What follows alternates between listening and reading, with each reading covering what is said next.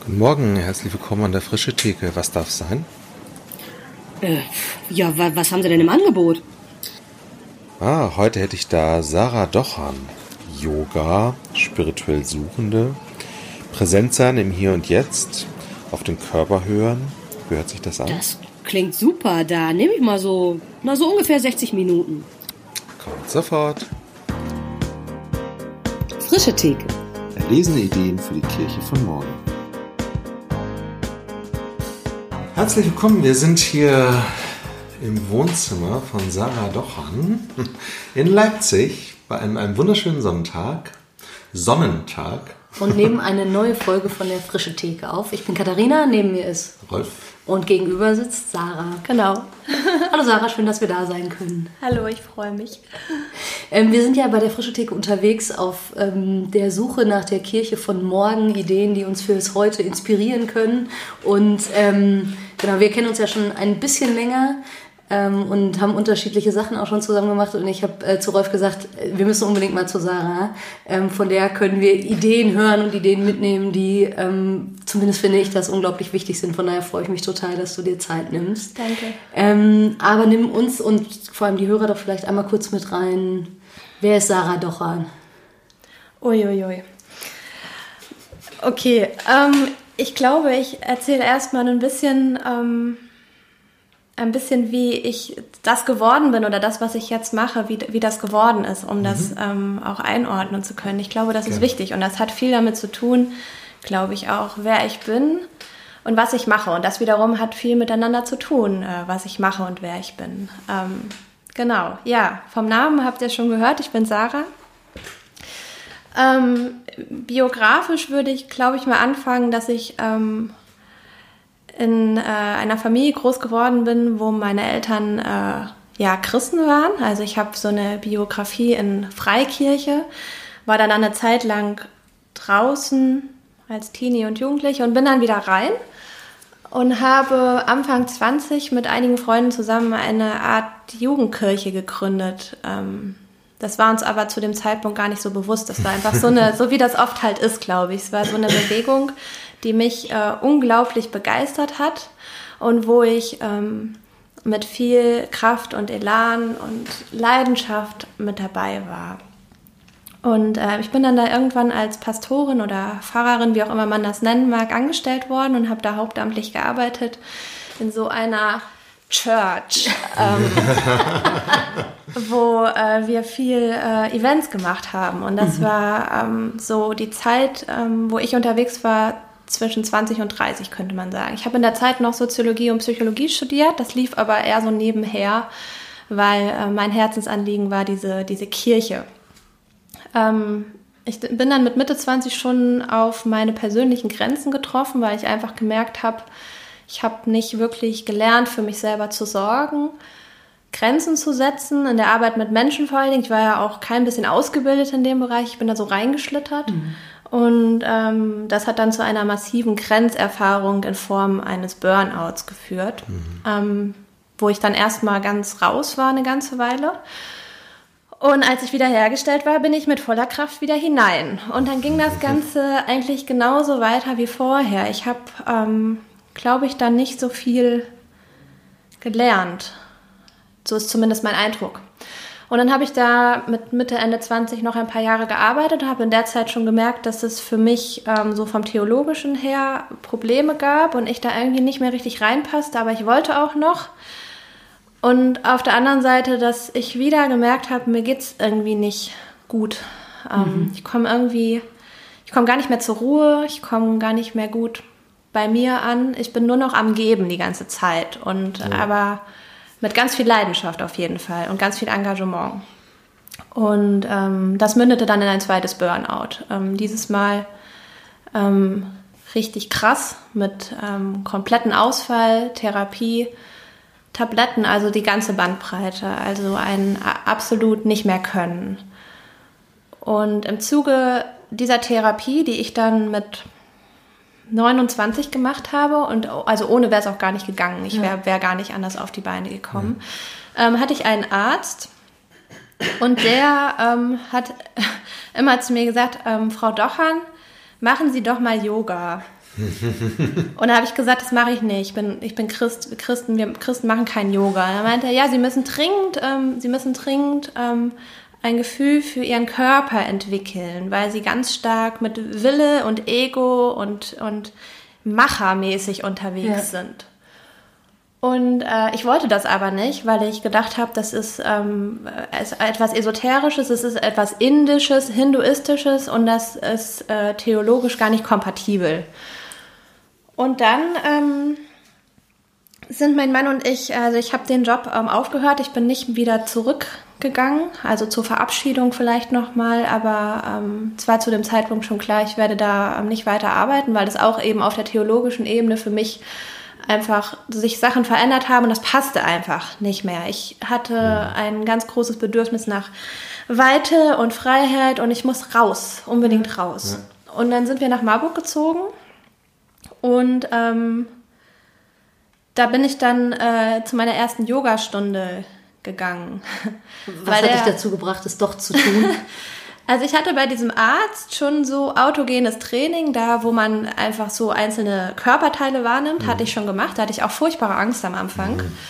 weil ich einfach also un unglaublich, ich weiß auch nicht wieder, ich weiß, kann das gar nicht erklären, aber ich bin so geprägt, dass ich absolute Vorbehalte hatte und vor allen Dingen ein massives Angstgefühl und so einen, ich konnte kaum Luft kriegen da teilweise, weil ich dachte, mir passiert was. Ja. Ähm, das hat nie jemand mir so kommuniziert und es hat nie jemand gesagt, hier, wenn du Yoga machst, dann. Und trotzdem war das ganz tief in mir drinne, so ein ganz ablehnendes, äh, das ist esoterisch und diese ganzen Sachen so, habe ja. ich alles in einen Hut so.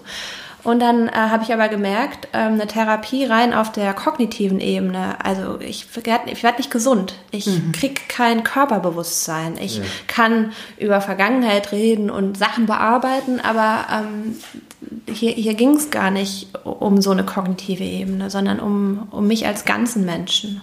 Ja, naja, und als ganzer Mensch ist man auch ein Körper. Das ist, äh, kann man nicht leugnen. Und dann bin ich in diese Yogastunde hinein, weil er immer wieder gesagt hat, probieren Sie das mal aus. Und äh, der Arzt war ein sehr, sehr guter Arzt. Ich habe den sehr vertraut und der hat zusammen mit einem Therapeuten, der Therapeut hat einen christlichen Hintergrund, der Arzt hatte, äh, war Bahai. Und die beiden zusammen waren das gespannt, plus meine Mama und mein Mann, die mir wieder auf die Beine geholfen haben. Und das hat auch anderthalb Jahre gedauert, bis ich wirklich wieder gesund mhm. war. Mhm. Und ähm, ich bin dann in Marburg zum Yoga gegangen und ich weiß noch genau, wie diese erste Erfahrung dort war. Also entspannen konnte ich mich nicht. ich war ähm, ein einziger Muskel und ich habe richtig, also richtig, also es war ganz fremd, obwohl das in einem Fitnessstudio war. Das war noch nicht mal großartig mit irgendwelchen mhm. Gesängen und, ähm, und ich habe trotzdem so eine Angst gehabt. Und, und auf der anderen Seite habe ich gemerkt, das tut mir, irgendwie tut mir das gut. Und dann bin ich immer nach dem Unterricht, ich bin da dann wieder hingegangen, ich habe mich da angemeldet. Und dann bin ich immer nach dem Unterricht zu der Lehrerin gegangen und habe mir die echt gekrallt. Und ich habe teilweise bis zu zwei Stunden mit der noch nach dem Unterrichten gesessen und ich habe sie einfach alles gefragt, was sie da macht, warum sie das macht, was das soll. Und die hatte die Zeit und das Herz, äh, diese Zeit mit mir zu verbringen und mir geduldig alles zu erzählen. Und ähm, dann habe ich von Mal zu Mal ist die Angst weggegangen und ich habe gemerkt, diese Angst, die ist ähm, relativ unbegründet, zumindest in dem Setting. Also das ist einfach eine Art Fremdheitserfahrung, die ich da erlebe und die macht so ein beklemmendes Gefühl, weil ich das nicht kenne.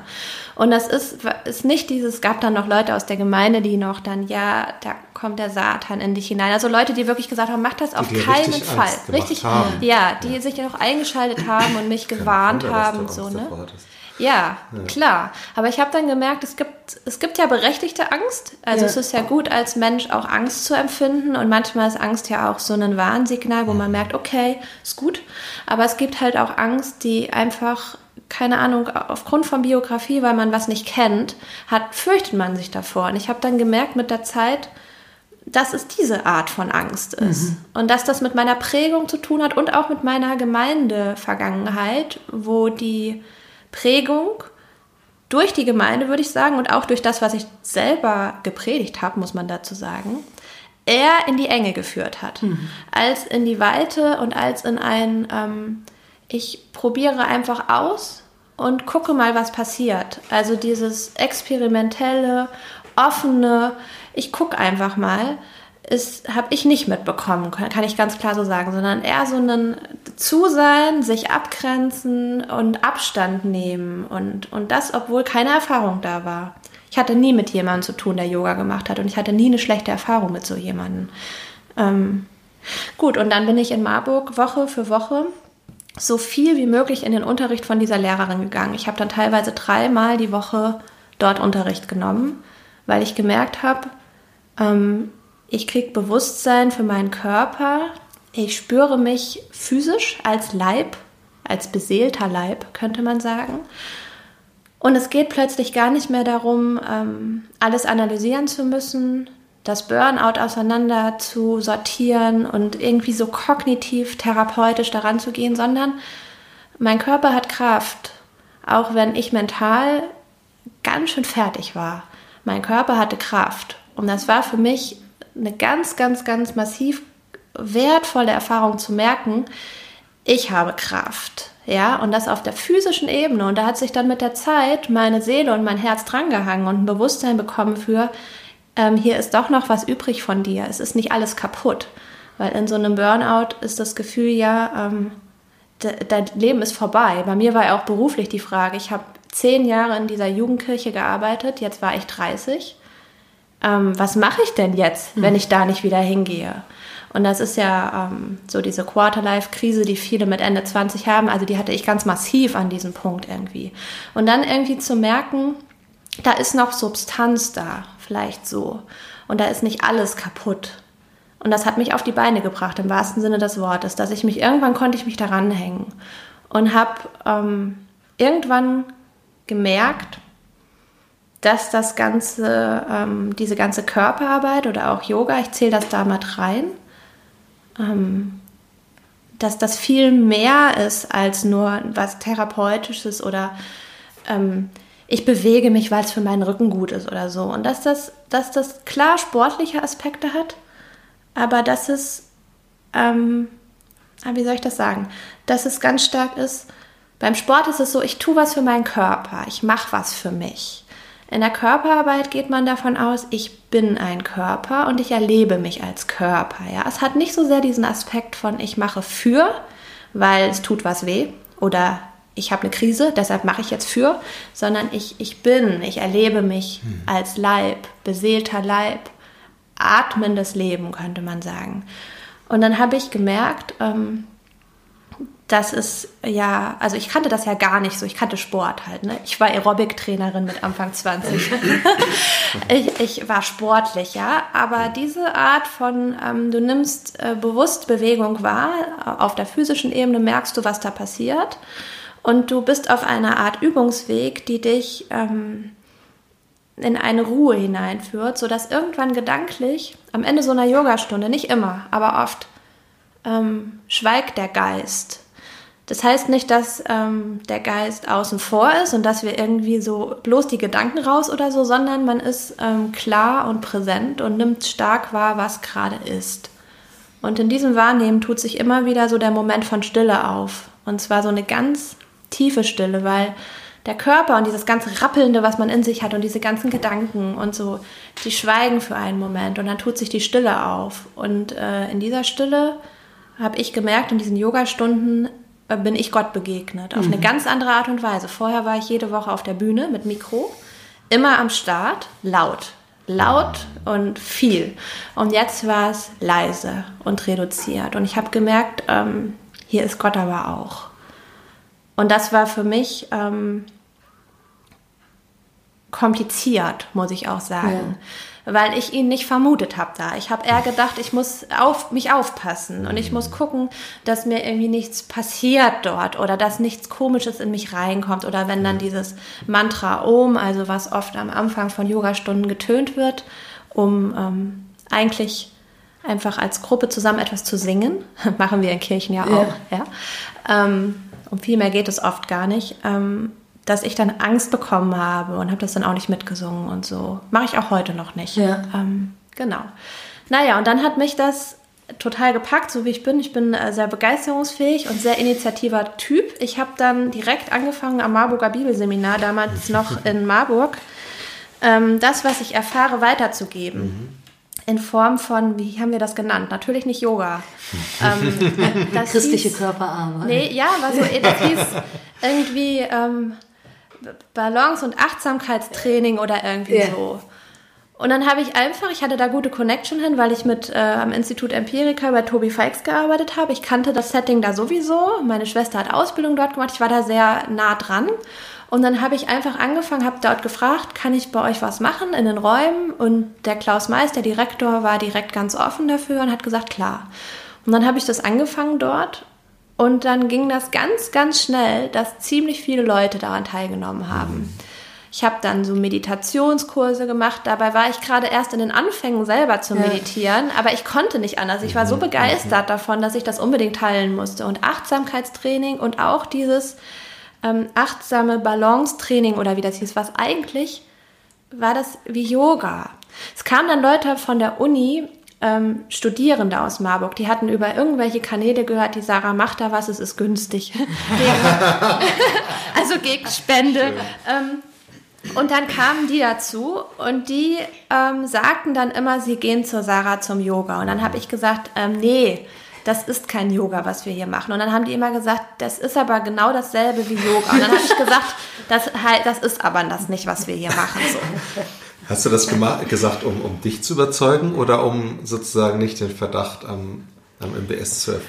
Also, nee, das, ich habe mich zu dem Zeitpunkt noch abgegrenzt, mhm. definitiv. Und das war mir auch ganz wichtig, das Label bloß nicht zu bekommen, mhm. weil ich so gedacht habe, irgendwie, ich habe das noch stark von der Philosophie, noch stark so verknüpft, wie dass das woanders herkommt, das Yoga, und dass das auf keinen Fall vereinbar ist.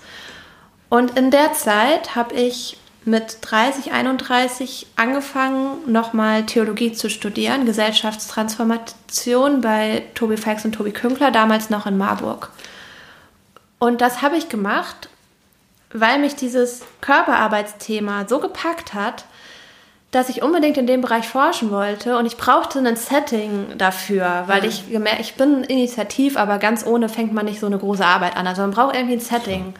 Und äh, das, der Studiengang ist sehr praxisbezogen, hat ein Praxisprojekt, was man, was man auch ganze vier Jahre quasi hat. Und ähm, so habe ich dann angefangen mit meiner damaligen Yogalehrerin in Marburg ein Projekt am MBS zu machen und das zu evaluieren. Das war mein Praxisprojekt. Und die hat das aber angeleitet, weil sie war ja die Lehrerin sozusagen. Mhm. Und das war ähm, ziemlich cool. Da haben ganz viele äh, Frauen vom MBS damals teilgenommen. Und ich habe da ja dann auch unterrichtet irgendwie, meine Balance, achtsames Balance-Training oder es hieß irgendwie anders, ich weiß gar nicht mehr genau. Und irgendwie, also, also ich hatte dann am Ende in den letzten Jahren Marburg wirklich, ich glaube, sieben Kurse die Woche dort, die auch voll besucht waren. Ähm, das lag auf der einen Seite daran, dass einfach auch am MBS viele waren, die einfach so dieses Problem mit Kräften haushalten, die gingen ja alle in die Erzieher- oder Jugendreferentenrichtung, nicht gelernt haben. Mhm also auf körperlicher Ebene meine ich jetzt. Ne? Mhm. Also ansonsten lernen wir ja ganz viel in diesen mhm. Ausbildungsstätten, aber so rein physisch. Und, ähm, und aber auch dieser, dieser spirituelle, ähm, dieses spirituelle irgendwie, dass da jemand ist, die ist Christin, die, die leitet das an und es geht irgendwie um Gott, aber auf eine ganz andere Art und Weise. Das hat irgendwie Leute gezogen auf jeden Fall. Und mir hat das mega Spaß gemacht. Wir sind dann ähm, 2000, hm, was haben wir jetzt 19? 2016. 2016 sind wir ähm, nach Leipzig gezogen, mein Mann und ich. Und ähm, stellte sich die Frage, was, was ich dann hier mache. Und ähm, ja, ich hatte dann hier so mein Masterprojekt. Ähm, das lief hier an und das war eine, war eine ähm, sozialwissenschaftliche Arbeit. Hm. Kurz Schluck trinken. Eine sozialwissenschaftlich-theologische Arbeit, empirische Theologie könnte man sagen. Und ähm, es ging im Kern über die spirituelle Sehnsucht von Menschen, die Yoga machen. Am Beispiel von Leipzig. Um, also ich wollte unbedingt irgendwie herausfinden, was bewegt Menschen im tiefsten Inneren? Wieso machen sie das? Ja. Also wo geht's denn darum? Weil ich schon in Marburg gemerkt habe, es geht auf jeden Fall um mehr als nur, ich bewege mich. Bewegung mhm. ist ja immer gut für den Körper, so, ne? Aber es, es hat mehr. Und dann sind wir in den Stadtteil gezogen äh, nach Leipzig-Plagwitz in den Westen, der sehr viel Yoga-Studios hier hat und wo einfach, einfach viele Leute hier sind, die Yoga machen. Und wir sind in eine Wohnung gezogen, wo ich hier auch gerade in der Küche sitze, ja. die ähm, so groß ist, dass die Hälfte der Wohnung das Potenzial hatte, eine Art Yoga-Studio zu werden. Und zu dem Zeitpunkt war für mich auch schon klar, so muss es heißen. Weil ähm, ich will gefunden werden von Menschen, die Yoga machen. Ich mache selber Yoga. Und zu dem Zeitpunkt, durch die Jahre, wo ich wirklich sehr exzessiv geübt habe und auch viel bei Lehrern war, ähm, ich gemerkt habe mit der Zeit und auch viel gelesen habe und auch in der Forschungsarbeit, ähm, Yoga ist ein systematisches zur Ruhe bringen des Geistes. Ein Übungsweg. Und in erster Linie keine Religion, und äh, klar kommt Yoga aus Indien, natürlich, klar, wobei da viele auch Einflüsse aus, aus der Gymnastikszene so um die Jahrhundertwende aus den USA reingeflossen sind. Ähm, aber es geht, es, es ist kein Hinduismus, also es mhm. ist keine Religion, es ist ein, ein Übungsweg, um den, um den Geist, den unruhigen Geist in die Ruhe zu führen und so in eine Meditation hineinzukommen, in die Stille zu erfahren. Mhm. Und äh, für mich war das zu dem Zeitpunkt schon Teil meiner persönlichen Spiritualität. Das war gar nicht wegzudenken. Ich mhm. war und bin auch derzeit nicht mehr in Gottesdiensten unterwegs. Also sowohl äh, auf Bühnen als auch als, als mhm. Teilnehmerin nicht mehr. Ähm, sondern das war dann schon Teil meiner Art, meinen Glauben ganz anders zu leben als vorher. Und wir sind dann hier in diese Wohnung gezogen. Ja, und dann habe ähm, ich hier ein Yoga-Studio aufgemacht. Und äh, ohne jede Ausbildung, muss man dazu sagen. Ich habe das ja nicht gelernt. Ähm, erstmal in, in, also es sind hier so zwei Räume, die ich hier habe. Der eine, erstmal nur der eine. Und ähm, habe dann draußen auf die, auf die Straße, wie auch heute, äh, Holzstühle hingestellt mit ein paar Zitaten drauf. Ich arbeite viel mit Texten, weil ich einfach diesen Hintergrund, Soziologin, Psychologin, auch den theologischen Hintergrund, ich mag Worte und habe dann so Holzstühle dahingestellt und habe dann einfach mal geguckt, was passiert. Und dann kamen die ersten Leute und ähm, die sind auch nicht wieder gegangen. Also die sind gekommen und wir haben dann angefangen, das war, war ähm, ah, ich hatte erst noch, glaube ich, in so einem Yoga-Studio richtig gearbeitet hier, genau. Und da habe ich aber dann gemerkt, ähm, von der Philosophie, die beiden Lehrer, die ticken doch nochmal anders. Und da war es für mich dann so die Frage, will ich, will ich unter diesem Dach äh, sein? Und dann habe ich schon gemerkt, ähm, nee, ähm, ich will nicht so einsortiert werden. Mhm. Also nicht, dass die jetzt was Schreckliches gemacht haben, aber die waren schon äh, sehr an Indien auch angedockt und auch ähm, so hinduistische Dinge und so, wo ich dann gemerkt habe, da bin ich nicht so ganz, ich habe mich ja dem Ganzen ganz anders genähert als Körperarbeit ja. und ähm, als spirituelle Praxis und auch stark in Rückbezug auf christliche Mystika, die ich äh, natürlich angefangen habe zu lesen und gesucht habe, was es in unserer Tradition gibt an Körperlichkeit, an, an, an, an, an Gesten, an etwas, was nicht am Kopf andockt.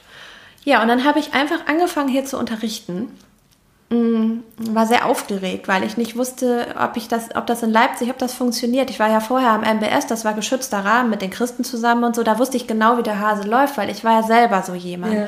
Und hier war ich jetzt im ganz normalen Viertel.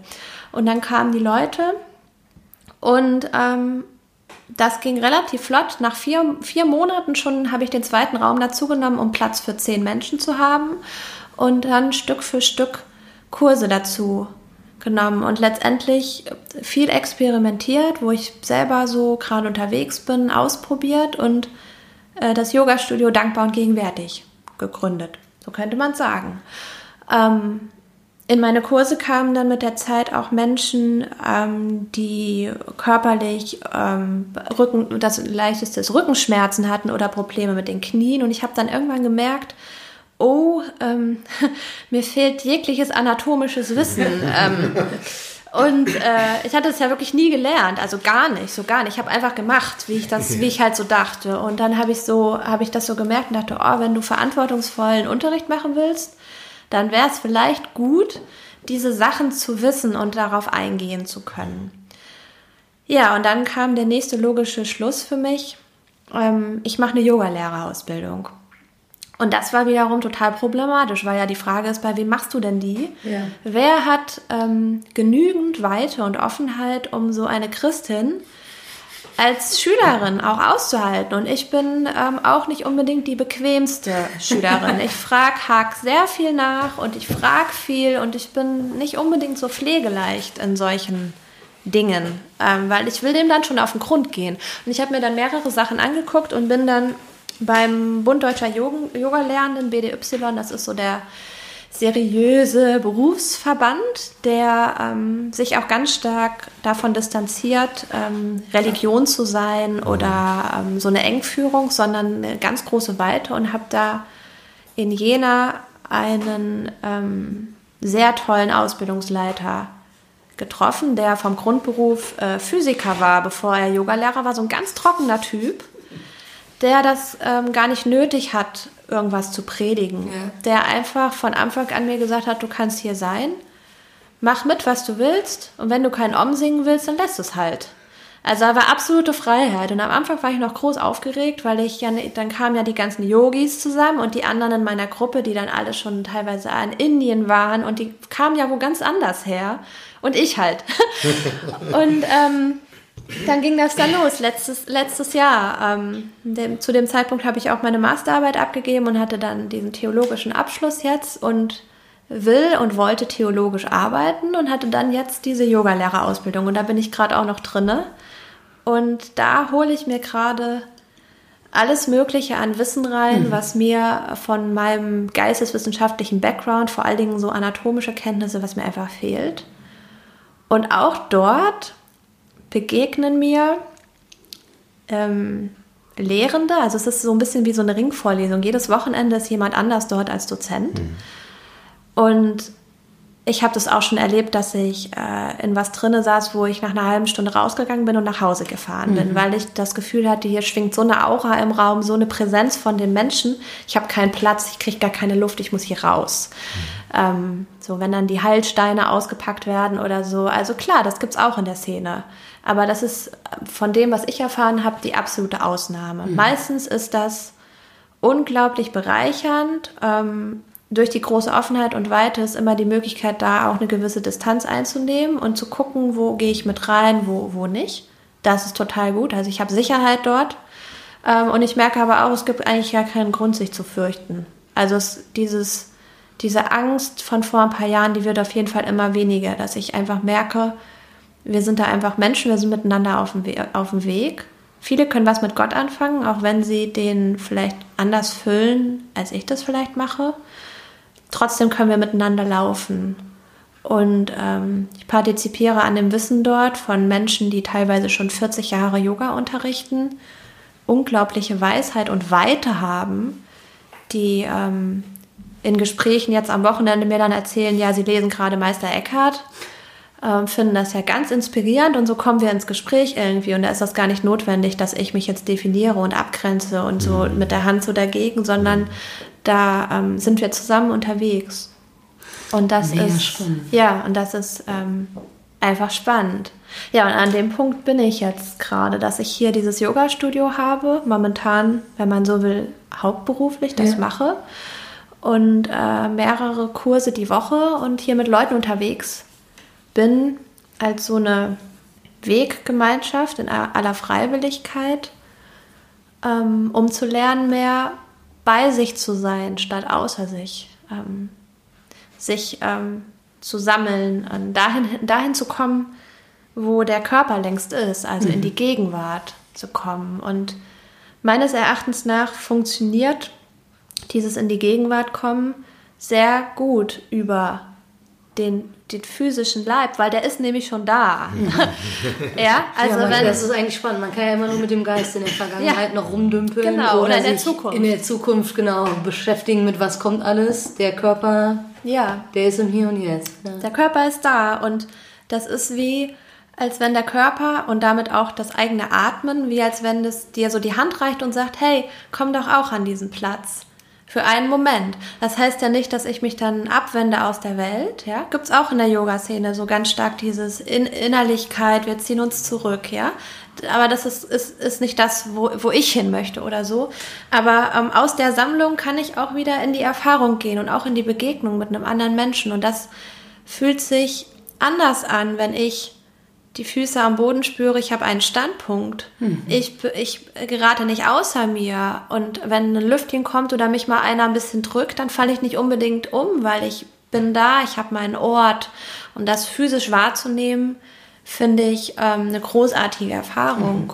Und diese, ähm, diese Stille, die sich von Zeit zu Zeit auftut, die nicht machbar ist, wo ich das Gefühl habe, die ist Geschenk Gnade, ähm, wo, wo plötzlich ist totale Ruhe, ist für mich ähm, Raum irgendwie wie als ob man in einen inneren Raum hineingeht. Ich glaube, Christina Broderek spricht davon, vom inneren Raum, den jeder, Menschen hat, jeder Mensch hat. Und da bin ich dann und dann gucke ich da, was mir passiert. Und ähm, ich merke, mir passiert oft Gott.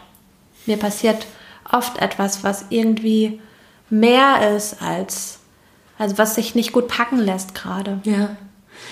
Yoga boomt ja total. Also rein zahlenmäßig, wenn man das vergleicht, was ich nicht mit Leuten, die gerne irgendwie sich der Kirche zugehörig fühlen oder die sagen, wo so ein Gottesdienst, das ist eine Veranstaltung, die gibt mir jetzt so richtig was für meine Woche. Äh, da habe ich manchmal den Eindruck, also ja, Yoga ist, das macht man einfach, das ist gar kein Problem. Ich kenne so viele Leute, die eben sagen, das ist für mein Leben total bereichernd. Du hast jetzt beides ja sehr intensiv erlebt. Ja, ähm, stimmt. Und hast es jetzt auch noch erforscht, also mhm. so spirituell, spirituelle Sehnsucht von Leuten. Was würdest du sagen, warum ähm, zieht das die Menschen gerade so sehr? Und wo würdest du vielleicht auch sagen, ach Mensch, ich würde mir wünschen, oder ich weiß ja gar nicht, ob du dir das wünschst, aber da könnte Kirche zumindest vielleicht auch mal was von lernen. ja, ähm, also so ein zentrales Ergebnis von meiner Forschungsarbeit und was sich eigentlich auch in anderen Quellen so wiederfindet, wenn es um Sehnsucht geht, ist die Sehnsucht nach Verbundenheit mit sich selbst, ähm, mit der Mitwelt und mit irgendetwas, was größer ist als man selber. Man könnte von etwas Transzendentem sprechen. Ähm, und diese Verbundenheit auf der Erfahrungsebene, das ist der Punkt. Eine erfahrbare Verbundenheit. Und Erfahrungen machen wir als Menschen immer mit dem Körper. Also auch ich rede ja gerade. Ich kann es nur, weil ich einen Körper habe. Mhm. Oder du schaust mich an, ihr schaut mich an. Das könnt ihr, weil ihr Augen habt, die gehören zu eurem Körper. Das ist nicht nur das Gehirn. Wir sind nicht nur Gehirn, sondern da ist immer ein Körper in der, so in, in der Körperarbeit. Da sagt man, ähm, das ist ist wie die erste Akademie, die wir besuchen als Kinder, unser Körper. Das ist das, wie wir lernen, das ist das, wie wir in Erfahrung gehen, ja. Körperlich, ganz körperlich so. Und ähm, die Sehnsucht, die spirituelle Sehnsucht, spielt sich auf der Ebene von äh, Erfahrung ab. Und Erfahrung ist immer auch körperliche Erfahrung. Und ähm, das war so dieses, diese, diese erfahrbare Verbundenheit, war so das zentrale Ergebnis. Und wenn man jetzt mal rüber switcht zur Kirche, habe ich auch ein Kapitel drüber geschrieben, weil mich das natürlich auch interessiert, mhm. haben wir es hier mit einer Erfahrungsarmut zu tun ähm, die teilweise einfach, denke ich, gesellschaftlich begründet ist, also einfach von unserer Geschichte im Westen, auch in Deutschland. Ähm, nehmen wir jetzt die Aufklärung oder so, dass wir einfach oft als Menschen denken, wir sind nur ein Kopf, mhm. wir sind nur ein Gehirn. So. Ja, und Schule funktioniert ja auch so. Genau, das ganze, ganze wie, wie gelernt wird, Didaktik funktioniert, ähm, funktioniert so. Also so sind wir einfach ganz stark geprägt und so ist auch, äh, sind, ist auch unsere Kirchenlandschaft einfach geprägt. Man, man sitzt und man hört und man nimmt kognitiv auf. Ähm, und das ist das, wie wir das kennen. Und das ist aber, aber das hat mit dieser Sehnsucht, äh, die einfach, boah, ich weiß die Zahlen jetzt gerade nicht, aber ich glaube, diese spirituell Suchenden machen 30 Prozent, glaube ich, insgesamt aus, wenn ich mich nicht verteu äh, wenn ich mich nicht ich weiß es nicht genau, so um den Dreh. Ja. Das und, kann ich mir gut vorstellen. Ja. Also so, so um den Dreh. Und ähm, da geht es nicht darum, eine Wahrheit zu hören. Also ein, um eine Wahrheit sowieso nicht. Es geht nicht um Hören, Sitzen und Hören, sondern es geht um eine, eine Erfahrung von Verbundenheit. Und das ähm, dockt nicht an dieser Stelle an, ähm, wo wir oft mit Kirche unterwegs sind. Mhm. Und diese Erfahrungsarmut, ähm, gut, es gibt ja natürlich dann Projekte, wo dann irgendwie Erfahrung mit reingepackt wird. Also äh, vor ein paar Jahren, wo ich noch in der Kirche sehr unterwegs war, war das dann so Stationsgottesdienste zum Beispiel, ja. ja? Da, soll, da sollte dann Erfahrung muss ja auch noch mit rein. Aber das ist dann so ein Beiwerk. Und dann muss trotzdem danach einer noch das erklären. Oder sogar vor der Erfahrung wird die Erfahrung erklärt. Ich war mal in so einem, in, in so einem TC-Gottesdienst da hat derjenige von draußen gesagt, ich trage jetzt eine brennende Kerze in die Kirche. So, und dann ist er gekommen und hat die brennende Kerze in die Kirche getragen, ja. Und so, so sind, wir sind das gewöhnt. Ähm, es wird alles erklärt und danach analysiert. Und wenn zum Beispiel ähm, ich mit Menschen arbeite, ähm, die nicht in diesem Yoga- und Körperarbeitssetting unterwegs sind, dann ist das eine Zumutung, wenn ich nicht erkläre. Ich erkläre dann nicht. Ja. Und da gibt es dann einige, die können gut rein, weil sie äh, vielleicht einfach Bock haben, mutig sind oder mir vertrauen. Die meisten kriegen Angst. Weil, äh, was ist das denn hier? So wie du selbst ja auch Angst bekommen hast. Absolut. Mhm. Wie, wie es bei mir auch war. Und das kann ich total gut verstehen. So. Und ich glaube, diese, Erfahrungs, diese Erfahrungsarmut und auch diese fehlenden Räume, wo experimentiert werden kann, und zwar nicht, um danach dann jemanden für den Herrn Jesus zu cashen und jetzt erzähle ich dir aber dann doch noch meine Wahrheit, mhm. ja. Und so ähm, es ist für mich auch wichtig, mich hier mit dem Yoga-Studio so ein bisschen zu distanzieren. Für mich ist es keine Methode, so nach dem Motto, früher hat sie gepredigt in Gottesdiensten, jetzt macht sie halt ein Yoga-Studio, aber es geht ja noch um dasselbe, sondern es ist nicht so. Es ist eher ein, wir sind miteinander unterwegs, wir machen zusammen Erfahrungen, wir sprechen auch darüber. Und ähm, klar erzähle ich äh, meine eigene Erfahrung, erzähle ich auch. Aber dann ist auch Punkt wiederum irgendwo. Und, und, und, und das, ähm, das fehlt auf der. Mhm physischen, leiblichen Ebene, das ist ähm, einfach nicht da. Also bei den Katholiken kann man ein bisschen was lernen, aber da sind oft auch die Rituale dann bloße Rituale, die sind dann nicht mehr lebendig. Ja, das, das hat dann nicht mehr die Seele. Das wird halt einfach so, einfach so gemacht. Mhm. Und da kranken wir an der Stelle und das ist ein Problem. Ich muss gerade dran denken, ich habe einen Freiwilligendienst ja selber gemacht in einem katholischen Setting, in so einer katholischen Kommunität. Und denke im Rückblick ganz oft, wie gut mir das getan hat, ein Jahr lang etwas einzuüben. Also ich habe ja. irgendwann gemerkt, diese Liturgie und das, was ich früher als vielleicht auch nur auswendig gelernte Formeln oder was auch immer gesehen habe, das hat angefangen in mir zu leben. Zum einen, weil ich es verstanden habe, aber zum anderen auch durch die reine Praxis. Ja. Ähm, und das habe ich im Nachhinein als so wertvoll erlebt und finde es manchmal richtig schade, wenn ähm, es Gottesdiensttraditionen gibt, in denen oder kirchliche Traditionen, in denen das gar keine Rolle mehr spielt. Ähm, weil ich tatsächlich, also auch dieses, man kniet sich hier hin. Ja. Oder ähm, ich war irgendwann mal bei einer Priesterweihe, das war eine der bewegendsten Sachen, wenn sich die Priester in den Altarraum legen. Mhm. Also ne, mit wirklich ausgestreckt ähm, und, und das waren Momente, wo ich tatsächlich selber das Gefühl hatte, ach krass, jetzt bin ich ganz hier. Ja. Ähm, und in dem, ich meine, jetzt hängt es ja ein bisschen an der Tradition, die man sonst so pflegt, ob das jetzt Lobpreis ist oder ein bisschen Liturgie oder so, aber meistens sitze ich in einem Gottesdienst und lasse mich berieseln, wenn ich nicht mich sehr anstrenge und total präsent bin. Aber da muss ich mich schon sehr anstrengen. Das ist eine totale Konsumhaltung. Ja.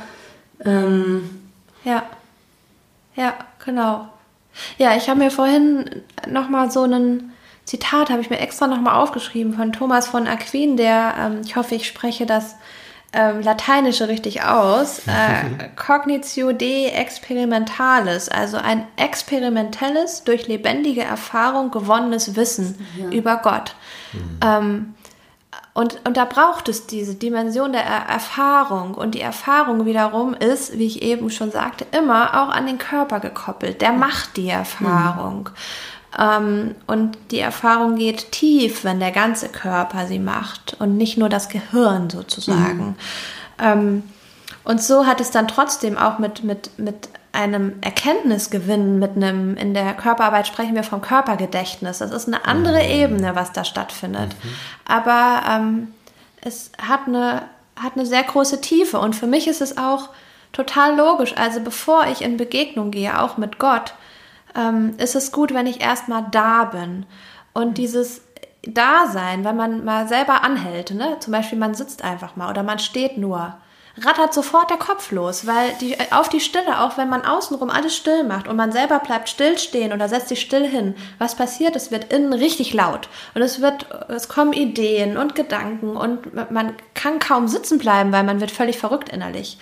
Und Yoga oder auch eine, eine, eine Körperarbeit geht den Weg, ähm, diesem, diesem verrückten Geist erstmal einen Ankerpunkt zu bieten, nämlich zum Beispiel spür dein Atmen, konzentriere dich darauf, ohne was rein zu interpretieren. Es ist nur ein Spüren erstmal. Oder im Yoga haben wir Bewegung mit dabei.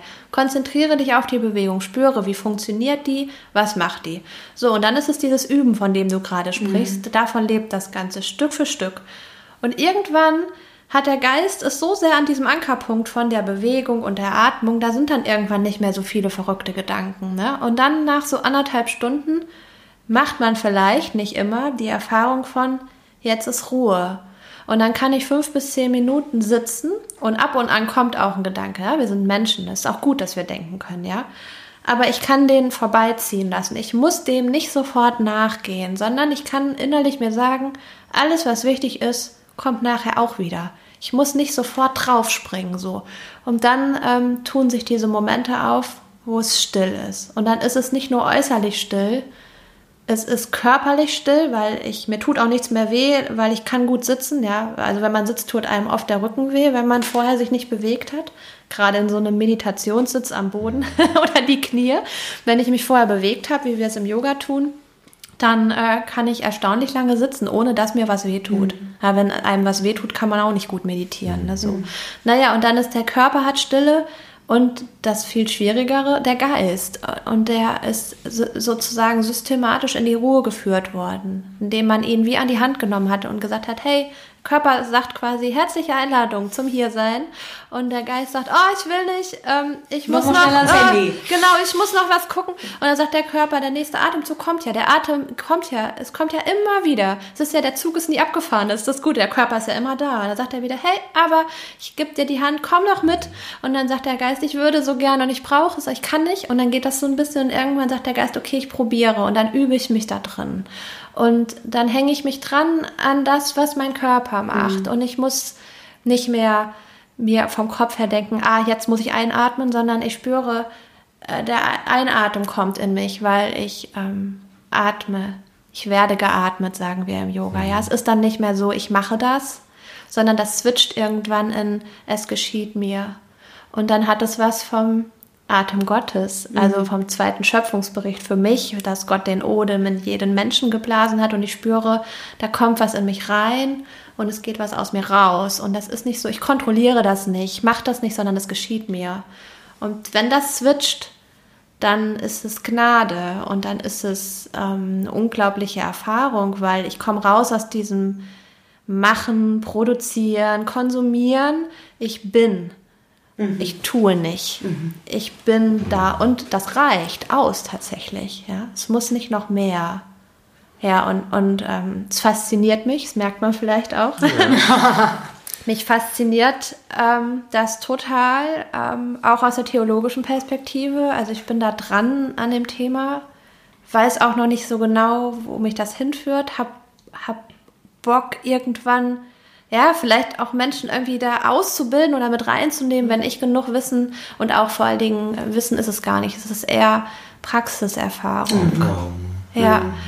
Ähm, und, und, und merke, das ist, ähm, das ist ein Feld, was also was einfach spannend ist. Und die Erfahrung, die ich da auf dieser, auf dieser Yogamatte da fast jeden Tag mache oder so, manchmal ist es auch ätzend, macht nicht immer Spaß ähm, es ist, man kann halt nicht wie in so einen, so irgendwie so Münze reinwerfen, Stille kommt unten raus. Also so funktioniert es auch nicht. Aber nee. äh, ab und an geschieht es. Und dann ist es geschenkt und dann ist es ja. da. Ja. ja. Und ich sag mal, christliche Traditionen, also ich musste vorhin, als du auch von der Verbundenheit sprachst und diesem, ne, der Körper holt dich ins Hier und Jetzt, wenn man sich überlegt, wie sehr Pilgern zum Boom geworden ist die letzten zehn Jahre, ja. dann fällt das ja wahrscheinlich genau in diese Absolut. Kategorie. Ja. Und das andere wären vielleicht wirklich nochmal eher stärker die Traditionen aus der Ostkirche, mit zum ja. Beispiel dem Herzensgebet oder so, wo ich mich manchmal frage, warum, also warum praktizieren wir das nicht viel stärker, ja. wenn uns doch im Grunde genommen die Gesellschaft spiegelt, hier ist eine Sehnsucht danach. Ja. Ähm, ja. Aber selbst wenn ich bei Kirche suchen würde, was die meisten wahrscheinlich schon gar nicht tun, würde ich wahrscheinlich wenig finden, wo ich da anlocken könnte und so eine Erfahrung machen kann. Ja, im, im, im klösterlichen Kontext. Aber das, ähm, das Problem, da habe ich auch drüber geschrieben, ist einfach, es muss so eine, man muss leicht auffindbar sein in der Stadt um die Ecke. Dieses, diese Klostergeschichte ist immer, man muss sich irgendwo anmelden, dann muss man seine Sachen packen, dann muss man für ein paar Tage dahin fahren. Machen auch viele Leute, also pilgern und in Klöster fahren machen ja ganz viele Menschen. Ja. Aber das Spannende ist ja, eher, wie ist denn der Alltag? Wie ist ja. denn das richtige Leben? Und nicht diese Auszeit irgendwo, sondern wie funktioniert das denn im wahren Leben? Wie kann auch eine Entschleunigung gelebt werden? Ein bei sich sein statt außer sich sein. Und das wiederum bedeutet für mich zumindest, es braucht niederschwellige Angebote im urbanen Kontext, wo ein Erfahrungsraum aufgemacht wird, der relativ undogmatisch ist, würde mhm. ich sagen. Ähm, die Leute hier bei mir wissen glaube ich, also die länger da sind, wissen um meinen theologischen und christlichen Hintergrund. Und ähm, es kommt auch immer wieder raus, weil bestimmte Elemente hier beim Yoga-Unterricht, äh, dass wir nicht so Mantren singen oder das Mantra Om zum Beginn, das singe ich nicht. Ich habe andere Rituale, segnende Rituale mit drin. Die Leute, die so mal in Kirche waren, die erinnern sich auch direkt daran. Ja. Das ist ganz spannend. Und für die anderen, die sagen oft, ähm, es ist so, dass sie das Gefühl haben, da breitet sich ein Frieden im Raum aus. Das haben mhm. viele schon gesagt. Und so ist das so ein bisschen entkoppelt dem normalen Yoga-Setting. Also es ist schon ein bisschen anders hier. Aber ich bin auf jeden Fall auffindbar. Relativ einfach. Man, die Leute kommen für so eine Probestunde, probieren die das aus Mhm. Und wenn das gut war für sie, eine gute Erfahrung, ähm, und meistens geht es erstmal um, ich habe Rückenschmerzen oder ich habe innere Unruhe. Das ist erstmal der erste Schritt, was Leute in die Körperarbeit führt. Es geht dann noch nicht viel um Spiritualität, aber es kommt dann später dazu. Mhm. Ähm, dann bleiben die auch. Und ähm, das ist schwierig, wenn die Klöster sind ja sind ja auch ganz bewusst außerhalb mhm. meistens urbaner Zentren auf dem Land, einfach weil das natürlich auch die Ruhe unterstützt. Ich habe selber auch solche Erfahrungen schon gemacht, die sehr gut waren. Aber das ist ähm, fern dem Alltag. Mhm. Und ähm, so ist Kirche, zumindest in diesem Körperarbeitssetting, auch sehr fern dem Alltag. Ja, total. Ja. Ich schwirrt so eine Frage die ganze Zeit irgendwie im Kopf rum. Ich weiß gar nicht, ob die total blöd ist oder. Ähm, ich versuche mal zu formulieren. ähm, kannst du oder hast du eine Ahnung oder kannst du das irgendwie aus deiner Erfahrung formulieren, wie, was hat Gott sich dabei gedacht, dass er uns nicht nur als Geist, sondern eben als Körper erschaffen hat? Die ganze körperliche Welt. Also ähm, nicht im Sinne von, oh, was hat der sich dabei gedacht, sondern, also es klingt so, ne? sondern im, im Sinne von, was ist der was ist die, die tiefere, die, die Berechtigung äh, oder Berechtigung, was ist das, äh, der Reichtum dessen, dass wir als auch körperliche Wesen sind, weil eben, wie du vorhin auch richtig sagtest, vielen Christen wäre es eigentlich am liebsten, wenn sie nur Kopf wären. Und der Körper und das ist alles ein bisschen nervig und ah, muss man mal irgendwie alle einschränken und so, ne? Also ich übertreibe ein bisschen, ja. aber das ist, häufig kommt es ja so ein bisschen. Ja. Und ich fände es irgendwie, vielleicht hast du da gute Worte für, was sozusagen, ja, vielleicht der Reichtum dessen ist. Weißt du, was ich meine? Ja, ich glaube schon. Ja, das ist dieses, was du gerade meinst, dass der Körper wird dann äh, beachtet, wenn er krank ist oder nicht funktioniert. Genau. Dann, der oh, scheiße. Oh ja, ja dann, genau. Ne? Ja. Mhm. Ähm, also eher so sogar so ein Bild gegen den eigenen Körper. Ja. So, wenn man Grippe hat, muss man immer Termine, muss scheiße und so, ne? Ähm, ja, ich würde, würde da wieder auf diese Erfahrungsebene gehen. Also aus meiner Erfahrung ähm, ist es äh, gänzlich unmöglich, die ähm, ganz haptischen Erfahrungen von Fühlen, schmecken, sehen, hören, auch berührt werden, die, die Muskulatur spüren. Ähm, das ist gar nicht möglich, mit dem Kopf zu denken. Ich gerate immer mal wieder an Menschen, die ähm, so, so Körperarbeitssachen äh, auch noch nie gemacht haben und auch sagen von vornherein, das ist nichts für sie. Und dann frage ich, frage ich immer, warum? Und dann sagen sie, ja, ich kenne mich, das ist nichts für mich. Sie haben es aber nie ausprobiert. Ähm, aus Angst, weiß ich nicht ganz genau. Ne? So die Kategorie, ich wäre am liebsten nur Gehirn oder so. Ähm, boah, da denke ich, was, was geht einem da alles abhanden, wenn man das nur wäre, irgendwie so, ne? Weil das ist ja, das ist ja dann auf einer kognitiven Ebene im Kopf. Man denkt als Mensch, man könnte sich alles vorstellen, was ja auch völliger Mist ist, ähm, wie sich es anfühlt, wenn man jetzt im Frühling draußen ist, die Sonne, man spürt die warme Sonne im Gesicht, man, es kommt, kommt irgendwie ein Windhauch und man riecht einen Baum. Das ist unmöglich, sich, sich irgendwie ähm, mit dem Kopf, mit dem Kopf sich vorzustellen. Und ich, also der Mensch wäre gar nicht, der Mensch ist bewusst, glaube ich, so geschaffen worden, als Leib, ja. auch als beseelter Leib und, und äh, weil es einfach Freude auch macht, ähm, diese Ebene zu, zu erfahren und eben zu spüren eben. Also das, ähm, ja, ich, ich weiß nicht, ob Gott dann da noch einen tieferen Sinn drin hatte oder so, aber Fakt ist, wir haben, wir haben, wir sind ein Körper, wir mhm. haben einen Körper und wir, wir sind als Körper auch geschaffen und es ist, glaube ich, gut, in diesem Körper zu Hause zu sein. Oder mein Yogalehrer sagt oft, erster Wohnsitz Körper haben die meisten Menschen nicht. Mhm. Die haben erster Wohnsitz Gedanken. So und da ist, mhm. ach ja, da ist ja noch ein Körper. und das, äh, das zu erfahren, was ähm, auch was dieser Körper kann und was der macht und was der wahrnehmen kann vor mhm. allen Dingen, mhm. ist mittels äh, sich vorstellen völlig unmöglich. Und es ist 16 Uhr.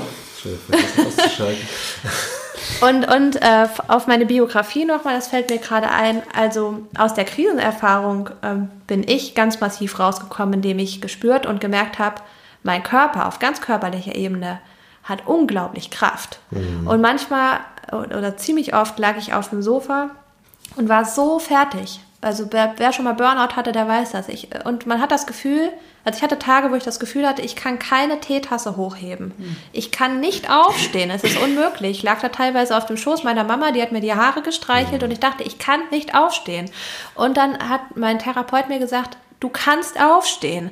Und dann bin ich aufgestanden, ich bin nur aufgestanden. Und dann zu merken, diese kleinen Füße halten diesen großen Körper, der sich so schwer anfühlt, aufrecht.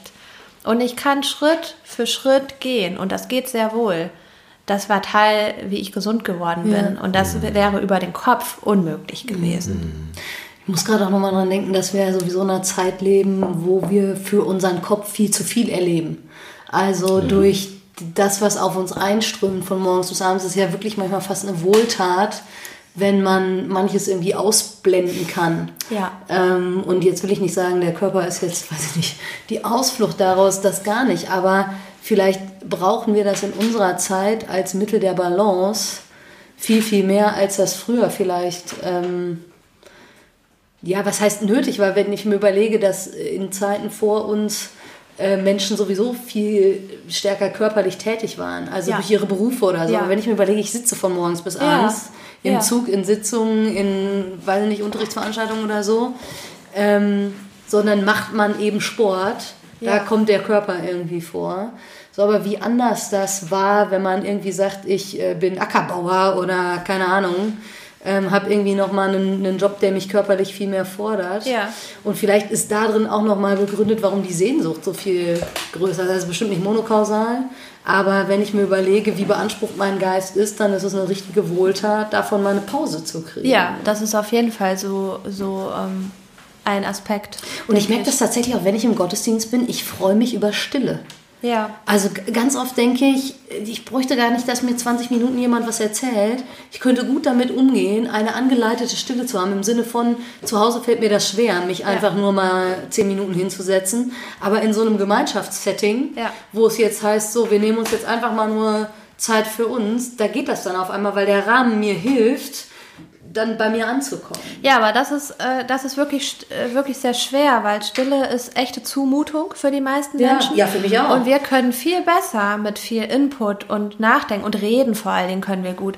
Also wenn, die, wenn Stille, also wie gesagt, es wird laut innen drinne. Und ähm, das muss ich erstmal aushalten, was mir dann da passiert, wenn die Unruhe groß wird. Und in der Körperarbeit habe ich ja schon gesagt, haben wir ganz stark das Bild von ich bin ein Körper und der Körper ist wie also eine Art wie eine Art Musikinstrument und der Atem ist das, worüber dieses Instrument gestimmt wird. Und du kannst mittels dem, wie du atmest, also wenn du da ein Bewusstsein für bekommst und das wahrnehmen kannst, dann kannst du ganz viel gucken, wie geht's mir denn eigentlich gerade? Und zwar nicht über die Ebene, ich denke jetzt nach, habe ich denn gerade viel oder so, sondern du kannst spüren, fließt mein Atem flach, zum Beispiel oben in, oben in den Brustkorb und man hat das Gefühl, ich kriege kaum Luft. Ja, und dann hörst du dir eine Weile zu und dann merkst du, ja, ich bin ganz schön voll. Da scheint nicht viel Platz mhm. zu sein, ja. Oder wenn du, wenn, wenn du alle, die, die Lunge, die Lunge geht ja von unten vom Bauchraum bis hier oben zu den Schlüsselbeinen, so groß ist die. Wenn die komplett beatmet wird, die hat ein unglaubliches Volumen. Das kann man aber gar nicht ausschöpfen, wenn man den ganzen Tag rund gebückt sitzt, mit dem Kopf in so einer Schildkrötenhaltung. Dann ist das unmöglich, dass ja. die Lunge sich ausbreiten kann und dass man die Erfahrung von, ich kann richtig tief und ruhig durchatmen. Ja. Und ähm, die Körperarbeit sensibilisiert ganz stark auch dafür, wie bin ich, in welchem Vibe bin ich gerade mhm. unterwegs, in welchem Tempo. Ist das äh, ich frage in meinem Unterricht immer die Leute, ist das angemessen, was du gerade machst? Ja, weil der Yoga-Stil, den ich unterrichte, ist ähm, relativ kraftvoll und dynamisch. Die Leute schwitzen auch. Und ähm, manchmal, die atmen dann nicht mehr, die kommen dann in so einen Sportmodus, so. Ja, und dann sage ich immer, ist das, was du gerade machst, angemessen? Kannst du ruhig und tief atmen? Und dann geht es darum, die Leute zu bremsen. Und ich mhm. bremse mehr, als dass ich motiviere. Ja. Und, und das ist zum Beispiel auch, was du eben, Rolf, gesagt hast, so eine Sache, wo ich sage, ja, deshalb haben wir auch einen Körper. Der Körper, das Körpergedächtnis, Körperbewusstsein weiß viel früher, was bei uns los ist gerade. Mhm. Ob wir im Lot sind, ob wir ähm, im richtigen Maß unterwegs sind. Der Kopf, der Wille und das Ego vor allen Dingen rennt mhm. bis zur Erschöpfung, bis es irgendwann nicht mehr geht, bei einigen wie bei mir. Mhm. Ähm, der Körper ähm, der zeigt schon, ne, wenn man so den Kopf dreht und es knirscht im Nacken, dann äh, kann man mal zuhören. Viele sagen dann, ja, ist ja normal, dass das Knie knackt. Ne, es ist nicht normal, dass das Knie knackt. Ne? Der Körper hat Möglichkeiten zu sagen, hallo, ich habe hier ein Problem, wende dich doch mal zu. Und wir sagen so, ja, ist normal, bei mir knackt es immer im Knie weiter geht's. Ja, so irgendwann brauchen, haben wir dann Arthrose und brauchen ein neues Knie. Okay, gut, dann lassen wir ein neues Knie einsetzen. Weißt du, so sind wir, als wenn wir so ein Ersatzteillager wären. Dann geht man halt noch zum Orthopäden, der macht dann ja. noch ein neues Knie. Weiter geht's so. Ja, und wir sind gut beraten, würde ich sagen, unserem eigenen Körper zuzuhören, äh, den ernst zu nehmen und als Körper unterwegs zu sein und nicht, mhm. ich habe einen Körper, der muss funktionieren, mhm. möglichst nicht krank sein und, und so irgendwie. Mhm. Genau. Ja. Mhm. Mhm. Ja.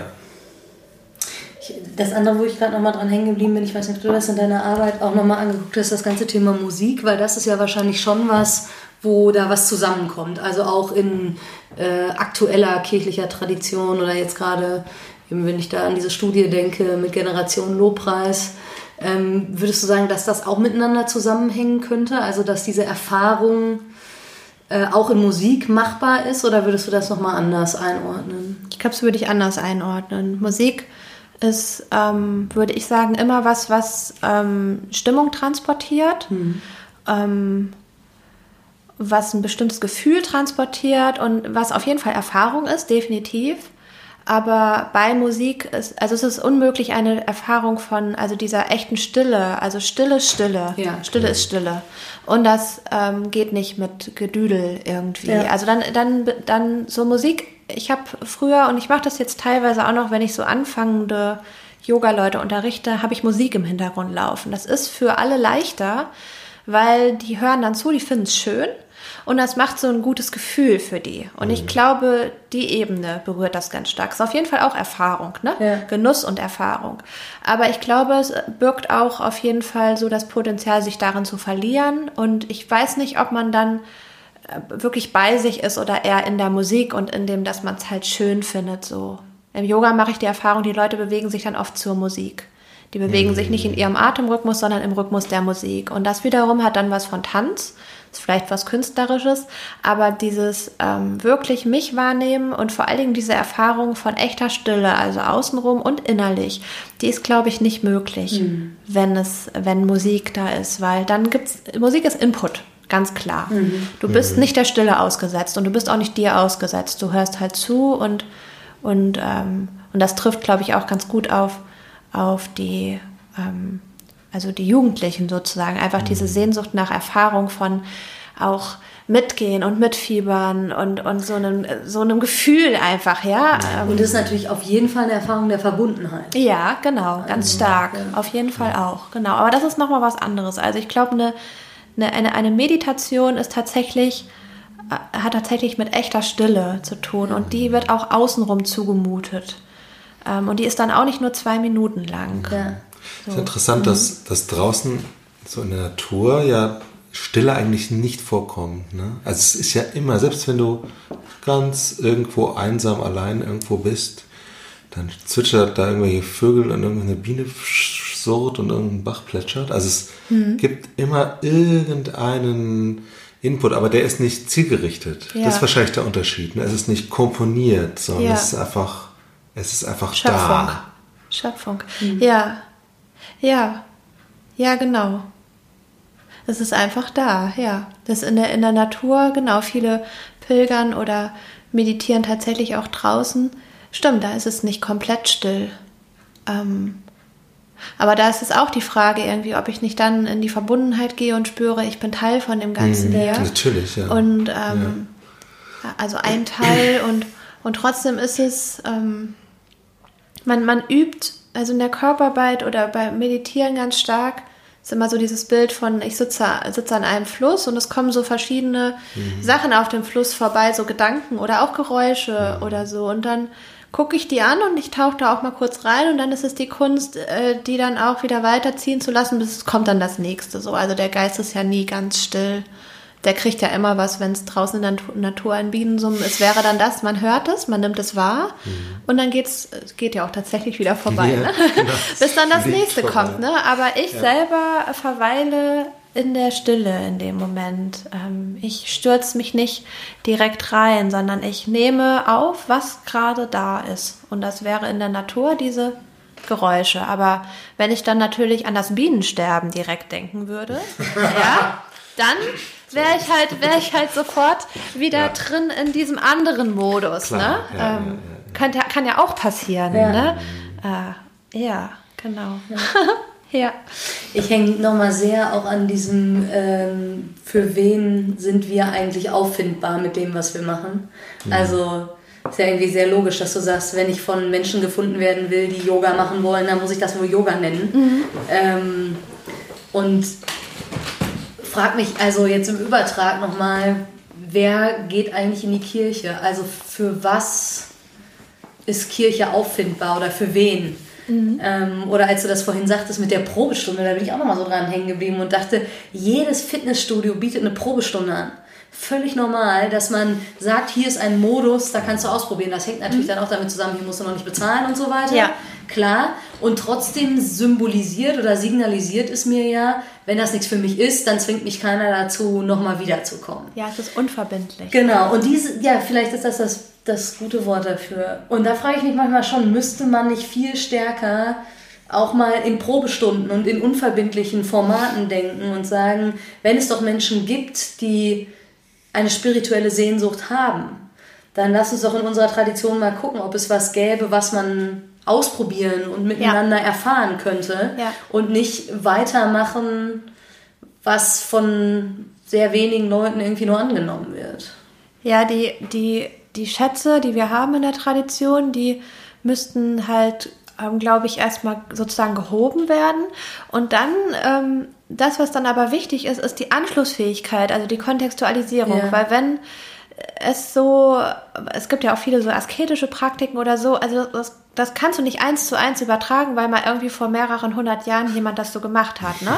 Also da braucht es dann die, braucht es dann das, das Übertragen ins ins, äh, auf die heutige, eine, eine Kontextualisierung ja, einfach sozusagen. Ne? Wie macht ihr das im Yoga? Weil ich meine, das kommt ja auch aus Indien von vor, ich weiß nicht, wie viele Jahrhunderten. Ja, eben nicht. Also ja, also klar, also das, das, das, erste, das erste Yoga, also Yoga in Indien ist eigentlich nur, man sitzt und meditiert. Also die ganzen Bewegungen sozusagen sind gar nicht aus Indien. Ja? ja. Die sind ganz stark aus dem Westen da hinein. Und Yoga, also in dieser Form, man spricht von Hatha-Yoga, also körperlich orientiertes Yoga, gibt es noch gar nicht so lange. Ach, okay. Hat noch gar nicht so eine alte ja. Geschichte. Ähm, was ganz spannend ist, genau. Und da ist quasi auch was kontextualisiert worden, weil dieses ähm, stundenlange Sitzen, wie das viele Inder können, weil sie das als Kinder schon gelernt haben, einfach von, also von den knöchernden Strukturen, von der Anatomie her, die sitzen so immer schon und deshalb können sie sitzen. Aber Europäer sitzen so nicht am Boden mit gekreuzten Beinen. Und, und dieser ganze, diese ganzen Bewegungen, was man alles mit Yoga heute auch verbindet, ist, äh, ist äh, rein westlich hineingeschwappt nach Indien und wurde dann da zum Erfolgsmodell, könnte man sagen, was sich sehr gut verkauft. Und so ist es wieder zurückgeschwappt in den Westen. Also es ist so ein Kulturgut. Mhm. Und deshalb dieses Yoga ist ja schon tausende von Jahren alt. Das stimmt gar nicht. Das ja. ist einfach so gar nicht so. Und insofern ist da auch eine, ein, ein Angleichen hat da auch stattgefunden. Und das wiederum findet in unserer Kultur ja auch statt. Und deshalb kann man auch beim Yoga nicht vom traditionell indischen Yoga sprechen. Und deshalb ist auch Yoga nicht gleich Yoga. Also wenn man wissen will, wie es ist, muss man hingehen. Man muss es ausprobieren, muss spüren, wie ist das hier, worum geht es hier. Und da tummeln sich dann unterschiedlichste Menschen, so wie auch ich, ganz bewusst. Ähm, ich bin auch, äh, äh, sehe mich oder ich stelle mich auch vor, ich bin Yogalehrerin von, von, von meinem Beruf jetzt. Theologin und Yogalehrerin bin ich. Und das nicht nur als Label, so ja, ich muss das ja so nennen, weil, sondern nee, ich bin das auch. Ja mittlerweile. So, auch vom, vom, vom Herz her sage ich, ja, das ist das, was ich, was ich mache. Ich habe eine andere Philosophie da unten drunter, ganz klar. Und das merken die Leute auch immer wieder. Und wenn ich drüber spreche, ist es auch so.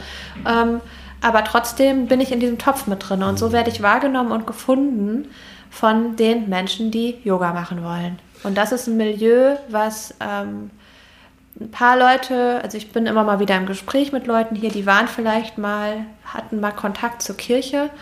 Die meisten sind auf jeden Fall sehr distanziert dem gegenüber. Und ich glaube, wenn ich dogmatisch daherkommen würde und ich würde das Format, wenn man es denn mal so nennt, missbrauchen, ja.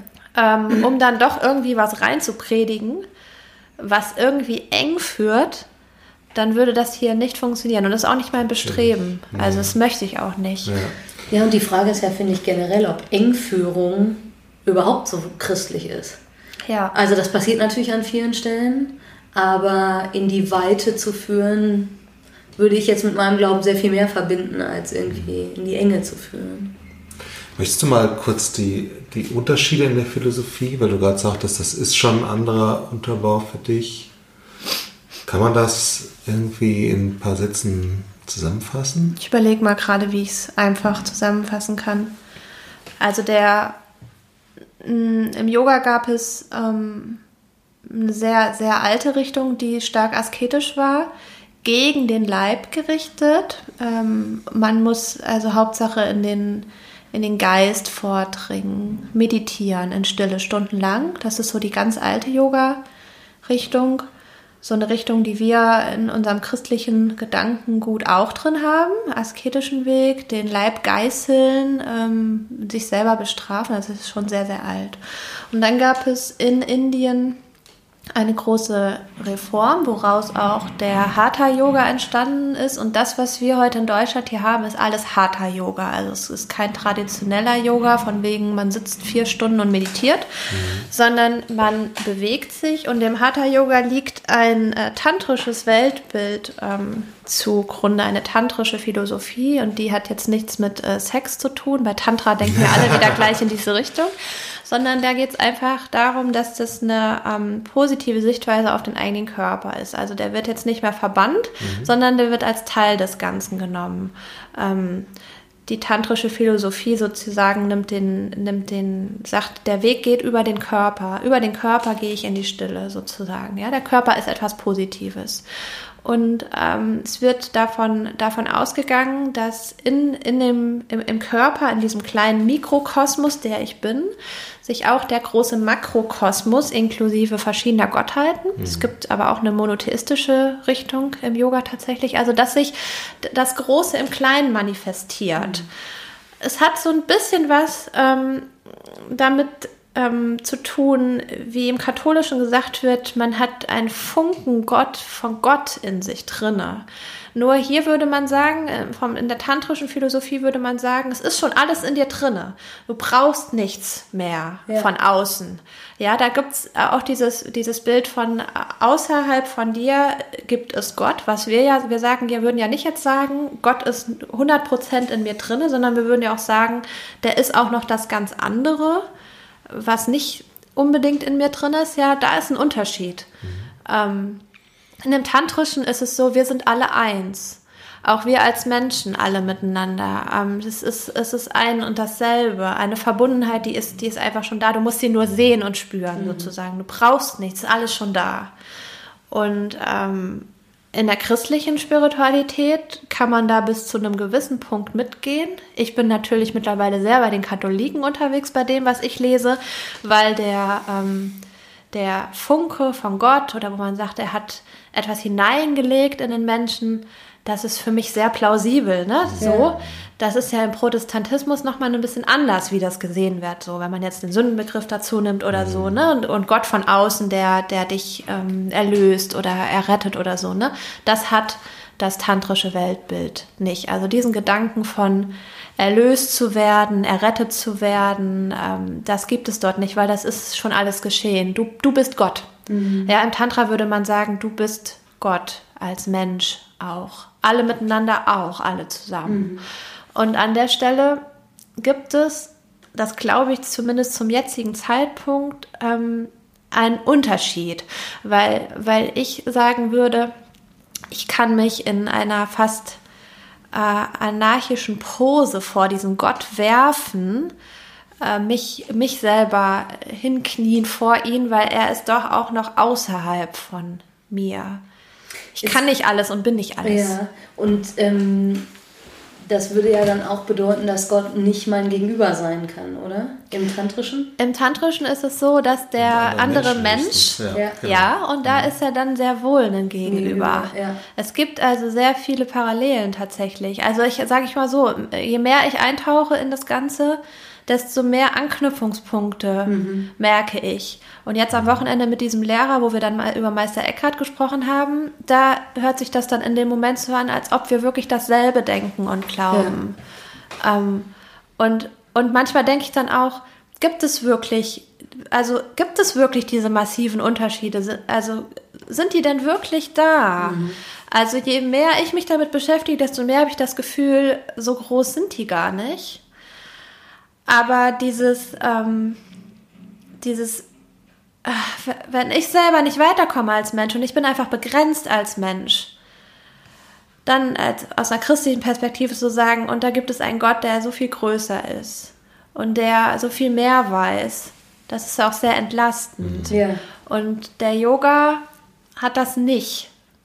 Diesen. Also es gibt einen, wie gesagt, es gibt einen Bereich ähm, im Yoga, der einen, also unter Yoga verschiedenste Sachen und eine monotheistische Richtung hat. Da gibt es einen personalisierten Gott, mhm. der auch in, in, in äh, also mit einem Menschen Kontakt aufnimmt. Das, das gibt es auch, dieses Bild.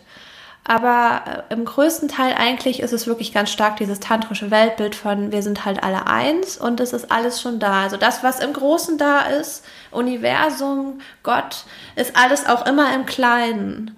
Es ist so ein bisschen wie wenn man Wasser nimmt. Der große Ozean ist auch in jedem Wassertropfen. Es ist dieselbe DNA. Ja. Ähm, und so ist es ja bei Wasser tatsächlich auch. Und ähm, insofern können wir, ähm, also vom, vom Yoga-Gedanken her würde man sagen, ja, wir können uns einfach freuen und dankbar sein und äh, eine große Ethik ist im Yoga, spielt eine große Rolle. Ja, du erkennst das dann, was du bist, göttliches Wesen nämlich. Und so gehst du natürlich dann auch mit anderen göttlichen Wesen um und auch mit, mit der Welt. Und so gibt es dann die nächste Parallele, nämlich in der ethischen Ausrichtung. Und wenn man so ein bisschen liest, im Yoga heißt das Niyama und Yama, das sind so, das sind wie wie zehn Gebote oder wie die Bergpredigt. Da sind ganz viele Sachen ganz, ganz ähnlich, wie man miteinander umgeht. Mhm. Nicht, nicht zu lügen oder niemanden zu betrügen. Also da sind so viele Parallelen und deshalb merke ich immer, wenn ich mit den Yoga-Leuten unterwegs bin, oder ich bin ja eigentlich auch irgendwie so jemand, der sprechen davon was Ähnlichem vom, ja. vom Herzenbedürfnis her. Ähm, an ganz vielen Stellen ja. tatsächlich. Ja. Dann ja. ist wahrscheinlich die Frage, sind wir sprachfähig? Also, ne, also kommen wir im Inhalt zusammen oder gerade am Anfang, als du das nochmal so erzähltest, gibt es dann manchmal wie so Kampfbegriffe oder so Begriffe, wo man vielleicht sagt, oh Gott, damit irgendwie will ich jetzt mal per se gar nichts zu tun haben oder so. Ich höre das auch als sehr große Einladung, dahingehend sich mal einzulassen und hinzuhören. Voll. Ja. Und äh, ja. Voll. Mhm. Ja. Würde ich äh, nur äh, Mut machen zu. Und auch mal und, und, und auch mal auf das, auf die eigene Prägung ähm, zu stoßen, ne? auf das eigene, eigene, die eigenen Ängste und mal und sich dem mal zu stellen und wirklich mal nachzufragen, ist das berechtigt gerade? Mhm. Passiert hier, wie gesagt, ich habe das auch schon dreimal die Erfahrung in den Jahren gemacht, wo ich echt das Gefühl hatte, hier ist es gerade komisch, mhm. hier ist kein guter Ort für mich. Mhm. Aber das sind drei von, ich weiß nicht, wie viele Yogastunden ich mittlerweile schon mitgemacht habe. Und, und dann mal wirklich zu gucken, irgendwie, ähm, was macht das denn hier mit mir? Und naja, und das habe ich im Gottesdienst manchmal auch. also es ist ja jetzt nicht so, als würde nur, weil da irgendwie draußen Kirche oder christlich ja. steht, als würde ich so eine Erfahrung nicht zwingend ja. Äh, ja, machen können. Ich, ich glaube, es ist ganz gut paulinisch zu sagen, prüft alles prüft und das alles Gute das Beste, ja. ne? so, weil man ja. mal den Protestanten wieder bedienen möchte. Ja. Also ich glaube, dass äh, da brauchen wir nicht viel Angst zu haben. Glaube ich auch nicht. Ja glaube ich auch nicht. Wir können dir, glaube ich, noch stundenlang zuhören, aber die Uhr sagt eine Stunde 17 Minuten. Ist gut. ich glaube, wir müssen langsam mal zum Schluss kommen. Ja, aber mega spannend. Ja. Vielen, vielen Dank. Ähm, ja. Ich glaube, ich habe nee, ich glaube, ich habe alles, ich glaube, ich habe alles gesagt. Ja. Glaube ich, was ähm, es ist so vielleicht zum zum Ende noch ein Zitat von Hilde Domin. Oh ähm, ja. Das fällt mir gerade ein. Also wir setzten den Fuß in die Luft und sie trug. Und das ist so, das ist so der, also wo ich irgendwie, was ich selber mache und wo ich auch einfach Mut äh, für machen will, irgendwie mal den Fuß zu setzen, ja. Und wenn man den Fuß hochnimmt, dann wackelt es kurz. Na, wir merken das oft nicht, weil wir laufen ja so schnell. Wir merken dieses, äh, der Fuß geht ja. in die Luft, es wackelt, weil unser Körper gleicht das aus. Übrigens wieder der Körper. Wenn man mal ganz ja, langsam läuft, dann merkt man diese, diese, diese Erfahrung von, es wackelt kurz und dann ist man wieder auf sicherem Boden. Und so verlässt man ja einen Standpunkt, ne? Also man geht mhm. los, man verlässt einen Standpunkt und dann hat man einen neuen. Und der Weg dazwischen ist begleitet von Schritten, wo es immer wieder wackelt. Und dann mal so die Erfahrung, ich setze meinen Fuß in die Luft, so und dann die Erfahrung, ah, mhm. und es trägt.